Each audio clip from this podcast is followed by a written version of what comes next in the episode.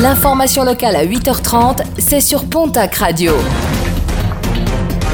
Bonjour Jean-Marc Courage-Sénac. Bonjour à toutes et à tous. Direction la case tribunal pour un automobiliste bigourdin samedi dernier alors que les policiers effectuaient des contrôles de justificatifs de déplacement à Tarbes. Un automobiliste a refusé de s'arrêter. S'en est suivi une course poursuite jusqu'à Orlex. Finalement interpellé en état d'ivresse, il a été placé en garde à vue. Il comparaîtra prochainement devant la justice.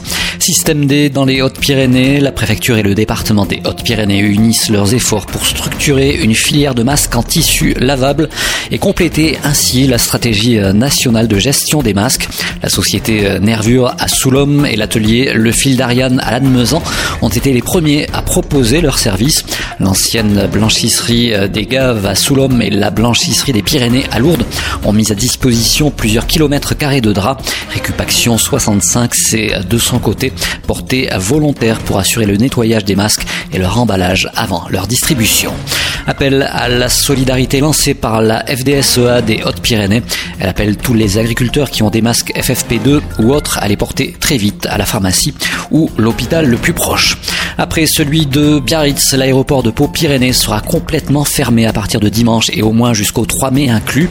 Cette semaine, une poignée de rotations d'appareils sont prévues ce mardi matin, jeudi soir et vendredi à la mi-journée, essentiellement des avions militaires.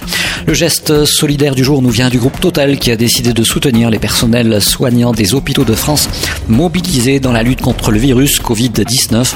Le groupe pétrolier va mettre à disposition des établissements hospitaliers des bons d'essence utilisables dans les stations du groupe pour un montant pouvant aller jusqu'à 50 millions d'euros.